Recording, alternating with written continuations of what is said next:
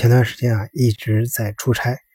这两天终于可以和家人在一起度过晚上的时光，非常的开心。其中我最享受的啊，也是我在前面节目里面提到过，就是晚上睡觉前的时候，我问啊儿子一个问题，然后我跟他一起去寻找答案。今天呢，在睡觉前的时候，由于我儿子正好这一段时间在暑假，然后前段时间又在出差啊，搞得屋子里非常乱啊，他的玩具啊扔的到处都是啊，我就让他收拾玩具啊。结果儿子收拾的时候呢，哎，突然就问到我一个问题啊，就是乐高玩具是怎么诞生的？就像上几期节目有一次我提到，我儿子就是白天看球赛嘛，晚上会问到这个足球是怎么诞生的？哎，今天可能就是这种。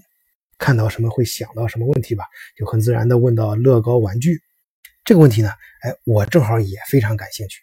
因为我不知道听众听友们有没有观察啊？你看乐高玩具，我其实第一次见到它的时候，我觉得它很丑啊。你看一般的玩具就是哎搞得很圆润，很像啊，做的很像。啊，我不管是毛茸茸的这种软的呀，还是那种呃硬的小车模型啊，还有小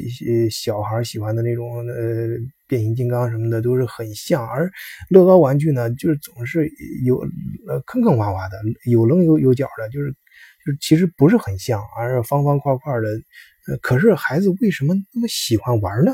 而当初就是发明这个乐高玩具的人，他又是怎么想到的？啊，用这么，因为如果说它是积木的话，也有其他各种各样的积木。就时候就只有一套积木啊，反复的搭建。呃，到后来又就我到了德国，在这边给小孩买玩具的时候，我才知道还有那个将叫什么粘加狗啊，就是一个小木条，小木条也可以搭成各样的。可是它它这个积木跟其他积木又不一样，一小块一小块的可以可以呃插在一起啊，相互比较固定的连接接这呃这种又是怎么想到的？总之啊，哎，我儿子这一个问题呢，引起了我多年就是在心里面关于乐高的很多的一系列问题。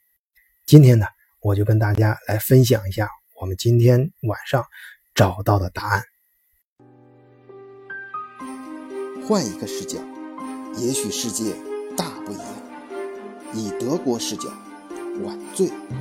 首先呢，呃，我就是在网上。先找到乐高玩具，就是他们可以说他们这是一个家族企业。他当初是他是怎么就诞生的这个公司？这宣传片刚刚拉开那一幕呀，一下就把我带带入了。为什么呢？因为乐高的第一代啊创业者就是打造这个公司的，就现在乐高的掌门人他的爷爷叫奥勒，他是一个木匠，而我的爷爷。啊，现实中我也在中国也也是个木匠。他那个奥勒呢，他就是当地他们村庄上一个木匠，就是呃手上的活非常好，然后受大家尊敬。而我的爷爷呢，就是 也是一个类似的状况啊，就是我们中国古代农村里面嘛，都有一个村里面都会有一个铁匠啊，有个木匠，可能兴许还有个赤脚医生什么的。哎，我我爷爷扮演的角色就是村上那个木匠。而且据说听我爸说，当时也是方圆几百里挺有名的。至少我的印象中啊，我我我很小的时候，我知道我们在农村里面那个大院子里面到处堆的都是那种呃做木匠用的那种木头材料。然后我小时候的所有的玩具，你像那种小孩推的车呀，全都是纯手工用木匠做出来的，包括轮子中间装的轴，都是用我爷爷用木头做出来的。我记得那小时候看他们那时候唱戏那种刀啊，我爷爷也会用木头做，啊，还有刀鞘啊，就中间这很有缝插进去刀，插进去拔出来刀鞘什么全都是木头，真的做的很精致。到赶庙会的时候，就是我们那儿叫集赶会的时候，都会我爷都会带上他做的那种墩儿啊什么的，呃，拉一车，然后到那个集会上去卖。所以我一看到这个乐高第一代介绍到。他的第一代创始人的时候，马上这种代入感就非常强啊！我们还是 专心来说乐高吧。乐高他的第一代人呢，他们呃去就是当年嗯就是一度工厂经营的不是很好，因为他不得不辞退了最后一个工人啊。然后嗯他老婆呢安慰他说啊嗯没关系，我们这不会变得更糟了。就是说，你现在工厂都已经关门了啊，还有还能有什么更糟呢？可是后来更糟的事情紧接着发生了，就是他的太太也去世了。那么第一代创始人这个呃奥勒呢，他必须独自抚养四个儿子。嗯，他是一个。首先是一个很特殊的人啊，跟这个天将降大任于斯人也。那那那这人天生就不一样，跟别人，他没有被在困难中，嗯，被困难打倒，而是没有变得像其他一些小说中的主人公呀，一个人丧偶之后就什么陷入啊酗酗酒啊，要么就是说是开始沾花惹草的过另外一种生活，而是他非常的自我振奋，就是怎么带着四个孩子呢，就自己，呃。做各种各样的玩具，因为他本身就是木匠嘛，他所以他就想到的啊，就是用木木头呃去做各种各样的小玩具逗四个孩子玩哎，他就在这个过程中突然发现他的这个事儿做的还不错，然后就做了更多的玩具开始卖。嗯，但是奥勒这个人呢，他做他太轴啊，就是他做做事儿做太细，然后做着做做这生产的速度呃太慢，所以说虽然他的玩具卖的还不错，但是挣的钱非常非常少。幸好呢，他有一个儿子成长起来之后也很很聪明，过来主动帮他忙，帮他一块儿去设计这个玩具啊，做玩具，然后他的产量就逐渐恢复，然后他们就逐渐能够挣更多的钱。完了后来呢，就是确实也遇到了。呃，另外一场火灾啊，就是所有的库存和这个呃 drawing，就是那个草草草纸和它的 model 那个模型啊，全部被一把火烧掉了。他就这个时候呢，就是他经历的第一场呃大的磨难，就对他生意上生意上的第一场大的磨难。然后这个磨难之后呢，他就开始呃思思索，是不是应该创立一个自己的品牌。乐高呢，其实是由一个最早他。好玩的玩具啊，这个丹麦语啊，呃，拼起来的啊。后来他就他就把这个语言缩写，他就想应该给孩子们，既然做成做成一个商标嘛，那就要尽量短，让别人一眼就能记住，他就把它缩成了乐高。就现在我们看到的这四个字母。非常巧合的是，这四个字母的和后来拉丁语，就是我独自去创造、去拼凑啊，这个意思是一样的。嗯，有的时候我这还是年龄大了，可能越来越迷信啊。有些事情可能是一开始就老天注定就要帮他忙。你看他刚开始起这名字的时候，他根本就没想到啊，他真的是和他后来这个自己创造拼凑这个意思在拉丁，他他就是那时候是凑硬凑，为了缩写凑出来的这个四个字母，并不是这个意思，但实际上却暗合了啊拉丁语里面这个的含义。再后来，但是这里面反映一个本质问题是什么？就是他开始想到有品牌、有名字的时候，就想到了什么呢？就是一定就是对自己的一种尊重啊，就是他想有这种品牌意识，对产品质量的这种重视。自然呢，他做的活也非常细，也就是在第一代这个人手，就奥乐他乐高的第一代呃创始人手里面呢，他把这个工厂的嗯，就是。这种风格精神内核给立起来了啊！他提出了一句话，他们乐高的 slogan：“Only the best is good enough。”就只有最好的才是足够好。可是光有这种认真做事儿的态度还是不够的，因为他如果当初只是嗯这样子。原封不动的发展下去，他也就是远近闻名的一个木匠啊，小工厂有自己的品牌，可是又能，可是怎么会发展到今天这种商业帝国呢？就是，嗯，最早的时候源自于一件事儿啊，也是一件好事，也是一件坏事。所谓好事，就是因为当时呢，呃，有突然从城里来了一个大的玩具经销商，在他这订了一大批货。坏事呢，就是这个订单在他还没有做完的时候，城里就寄来了一封信，告诉他这个大的那个玩具经销商破产了。那这就意味着什么呢？就是他做好大量的货卖不出去了，怎么办？没有人直接买，这一下就倒逼啊，本身只会埋头做玩具的人，他也必须要想办法去把这些主动把这些玩具卖出去。这个倔强的老奥勒呢？啊，那个时候已经变成老奥勒了。他就是想，那没关系，我自己动手卖。啊，他就自己开着车到城里去推销他的玩具。呃，他果然是一个就很好的匠人，但并不是一个很好的销售。他的思维模式呢，也不是具有销销售那种思维模式。他不会说是夸夸其谈的告诉别人他的玩具做的多么好啊，这里面哪一点哪一点是多么的考究，只会就是说去给人家硬性这样推销，结果啊卖的确实不怎么样。不过呢，好在可能丹麦的人那边都比较。就是典型的北德人的风格吧，啊，就是呃，看他的东西也不错，也好了，你也不用推销，就嗯，我我我不想出钱买你的东西，咱们就换吧。嗯，他想，那那这也行。就是我，当然我很想把它卖成钱，不过真没钱的话，咱就换东西。他就是到不同的店里面拿他的玩具换了不同的东西。为什么呢？他想，本来他是想着是这一批货给那个就原来订他这批货那个大的经销商卖掉之后，他能拿到很多钱，过一个不错圣诞节。可是这一下卖不出去，这什么得不到？他们圣诞节不仅过不会像原有的想的过那么好，反而可能甚至都没饭吃了。就像咱们中国，你眼瞅着过年了，你不能回去。空空空空两手，就是拿不到钱，也没有什么家里过年都过过不去了，那会想。于是他就想到，虽然卖不成钱，换成东西也不错。于是到不同的商店里面去推销自己的玩具，就换不同的商品回来啊，直接换东西。哎，这不管怎么说吧，虽然没挣到钱，但是也换了一车东西回来，大家算是过了一个还算不错的圣诞节。可是这一下子呢，啊，就让他有了一个什么经验？就来年在那。大啊，这个年代我大致给大家补充一下，就是是，呃，最早是这个故事的开始是一九三二年，就刚才刚才讲，后来说呃三三年什么之间，大大致做一个不太恰当的横向时间轴的比喻，就是希特勒上台的时候啊，西方经济危机刚过去，这个老奥勒呢虽然不太会推推销产品，可是他的儿子就第二代啊，这个呃这个第二代的乐高的嗯家族的这个继承人吧，他是。比较会推销产品的，啊，也就是刚才前面故事里面提到，很早就帮他爸爸出来做事的，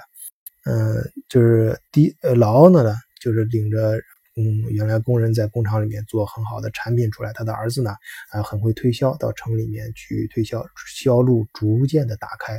啊这一步呢总算是完成了，就是乐高玩具从一个村儿里面啊到一个整个呃丹麦整个呃全国。啊，甚至于销到国外，这个走出去，啊，从一个单纯的生产生企业到一个生产和销售并重的这样一个，呃，完整的一个公司，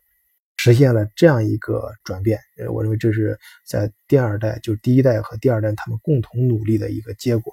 可是直到这时候，还并没有出现我们现在看到的这个乐高玩具。这个现在这个乐高玩具，就是他的儿子有一次去。出差吧，也就是到各个地方啊去寻找新的商机，同时也想找一些新的灵感啊。通过一个英国的啊呃一个也是玩具呃算是一个玩具大卖场的一个老手吧，给他给他介绍这个行业里面的一些事儿的时候，啊闲聊当中给他带来了一个巨大的启发。就是那个人啊，想就是说你就是先聊我们两个人，哎，你你干什么的？卖玩具的。那玩具这东西，哎呀，这东西，呃，没没没没什么搞头了，有什么有什么玩的？这这这小孩玩具吧，哎，不是啊，我觉得应该市场很大，很什么。呃，他说为为什么没什么玩？他说玩具的东西啊，都是一个个小东西，单独的玩完就扔了，它无法成为一个系统，无法成为一个体系啊，不能成为一个 system。就这个 system，呃，这个系统这个词儿，给这个第二代，就是老奥勒的儿子啊，叫 Godfrey，给他带来了这个巨大的灵感。这里啊，我要给大家好好讲一讲“系统”这个词儿。它可不是说，哎，就是说这个玩具啊，嗯，我们生想的是，比如说乐高玩具啊，啊，我们我们想要给先开始造了一辆车啊，那我们再造一个房子。啊，然后呃，再造一些小朋友啊，农场啊，就把它这种各种各样的东西按照城市的造在一起，哎，就摆在一起，像一个城市一样，这是不是就成为一个系统了？我告诉你，这不是，这只是增加了不同的种类。说单独的个体是不是把它造的多一些就能成为体系？也不是。比如说你造一棵树，然后就跟我们栽树一样，我是栽一棵树，我栽两棵树，我栽呃一百棵树、一千棵树、上万棵树摆在一起，它是不是就能变成一个森林呢？不是，你单纯的把更复制更多的一棵的树，把它摆在一起，把它栽在一起，放在一片地上，它本身并不成为森林，它因为它不是一个森林系统，只是更多的量。所谓的系统，就是要成，就是要在这个，嗯，在这个整个个体之间形成一种能量的流动，形成某种。能量循环的闭环，它不在于量的多少。比如说，啊，我们小时候上生物课嘛，总会见到放在呃一个鱼缸，鱼缸里面有一个鱼，有一条鱼，然后还有一一片海草，哎，它可能就能形成一个系统，就是海草呃释放出氧气给鱼，然后鱼呢。呃，吃海草，然后又会产生呃它的排泄物，成为氧，成为那个海草生生长的养料，从而海草又能够进行光合作用，净化水质。当然，这是一个理想的啊这个系统啊，它中间你要真正达成这种循环，其实是很难的啊。但是它可以很非常好的解释，我们小学生物课上都看过这个啊，很好的解释这个系统的含义。也就是说，他的乐高玩具呢，就是那个高 r 瑞，他的思想，我们不能不佩服第二代这个第二代乐高掌门人，他思想的深刻性，他对系统这个词理解的深刻性，就是它不仅仅是说，呃，我把这个玩具，哎，多造几种，我造车，我再造房子，再造小朋友，再造马动物，把它们摆在一起，能组成一个农场，或者能组成一个小城市，哎，这就叫系统，不是他理解的没有这么简单，离他理解的深刻到哪儿了？就是这个，我这个玩具怎么能让能和孩子产生互动，能激发他们的创造性，而且在他们展展示自己创造性的过程中，玩的过程中能感体会到乐趣，从而又更多的激发他们的主动的创造性去玩。这就是他故意要造各种各样的零，就是玩具的部件，然后这些零部件能让他们拼凑在一起。啊，这呢也可以理解为积木。就是各种各样的部件，它不是一个单纯的这种积木搭建起来，而是说它这里面就还有另外一件，就是哦那个老的奥拉夫在前面啊。我们嗯，我们回到稍微往往往回说一点啊，就是他比较注重这个产品质量，就是当这也是我在德国建其他工厂的时候一个很深的感触，就是国外就是德国包括呃丹麦啊，就是北欧啊这些工厂，嗯，好的制造业吧，他们都有一个共同特点，就是非常赶的在。大的投入就是更愿意花更多的钱投入去购买一些新的设备，去生产出更好的产品。就当时他们最早，呃，大约是二战后啊，那个时候，呃，出出现一种机器，就是可以造小的这种塑料块哎，他就赶快去。购买了这个机器，那时候他用了一年，他整个一年的收入，所有投入这个时候去呃买了一台新的机器去生产这种小的塑料块、小的模型，然后去搭建他的玩具。而这个时候呢，就是 Godfrey 的就是第二代乐高的掌门人，他那个老奥勒的儿子，他把呃就把这个思想呢，就把这个想法呢，结合他们现在的玩具。改造就生产一个一个的系统，就让当孩子能够去组装这个玩具，组装成他们想要的啊，嗯，各种各样的小车呀，啊，房子呀，然后再把再用这些组装成的小个体再组装成一个呃农场呀、小城市呀，啊，医院呐，呃，警察局啊等等，这就让。这个玩这个玩具的人啊，其实我们不说小孩了，其实咱们大人也是。你想，你你你你着迷的什么东西？你除了工作之外，有可能你的工作就是你着迷的东西啊。你肯定是跟他，不管是你的工作还是你的私人爱好，你但凡你着迷的东西，你往往是跟他产生互动，就你们两者之间产生一种能量的流动和交换。就是你通过你的能量影响到你着迷的东西，它的改变，然后它的改变和呃变化，甚至有时候变糟也会去影响你的情绪，影响你的能，又传递给你新的能量，会刺激你产生新的灵感，又去改变它，就形成这种不断的循环，这才叫一个系统。当然，这个在他们呃到这儿呢还没完。呃，还不是我们现在见到的乐高，因为它虽然造出来这种，后来就是经过一越来越一步步的进化，一步步的改进，出现了这种小由小方块组成的各种各样的玩具，啊，让让小孩可以呃那个搭建。但那个时候他们已经就是这个家族生意已经做得很大啊，就很多国家都已经有他们的销售网络了。但是呢，他想到这个主意之后。搭建出来这个小小方块，只是说是比其他的那种积木啊更巧妙啊，标准化更强啊，然后能搭的样子更多，但还没有解决一个问题，就是他发现，就是这个老奥勒的孙子啊，就是他们第三代这个故事的讲述者，呃，他去，嗯。大大家小时候去玩的时候，总是搭非非常漂亮的各种大的这个这个呃火箭呀房子，但是端起来的时候不或者不想碰着的时候，总是一下就散掉了。怎么解解决这个问题啊？他孙子当时的一个抱怨，哎，就让这个高德福瑞的第二代那个掌门人他思考，就是他他就做这个生意的人嘛，就听到这个不同的话术，马上回合自己的生意联想起来，就在那琢磨到底是怎么回事，怎么解决这个问题。啊，能不能做得更好？哎呀，他他一边在思考，一边画这个草图的时候，就拿着铅笔在桌子上敲嘛。哎，这个时候你想啊，就是大家都有这个习惯，就是说你会有，我记得我小时候那时候有一阵很流行转笔，啊，就是笔在几个手指头中间来回来转，有时候转不好，上课的时候会飞到讲台上，老师会笑笑给你捡起来扔回来。有的老师不太客气啊，扔回来的是粉笔头了，直接砸你头上。